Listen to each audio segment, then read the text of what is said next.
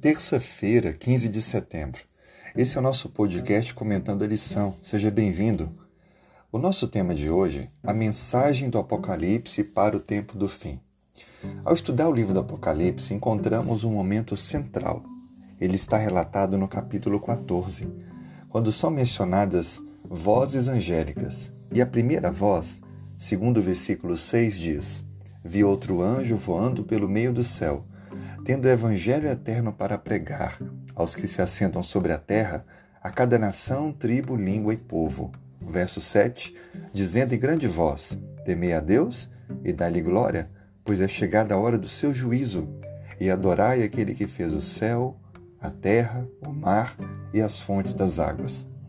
É interessante notar que esta mensagem ela é exatamente a mensagem da graça. É um anúncio a todas as pessoas em todos os povos e lugares do mundo de que Deus é amor e de que devem aceitar esse amor de Deus, se entregando a Ele, aceitando Sua graça, seu perdão.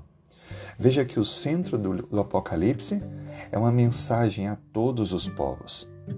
Contudo, este tempo de graça, de amor, ele vai ser concluído com o juízo de Deus. Aqueles que aceitam e vivem o plano de amor receberão a vida eterna, mas aqueles que rejeitam, a morte eterna. Nos versos seguintes, nós encontramos dois relatos interessantes: a ceifa e a vindima.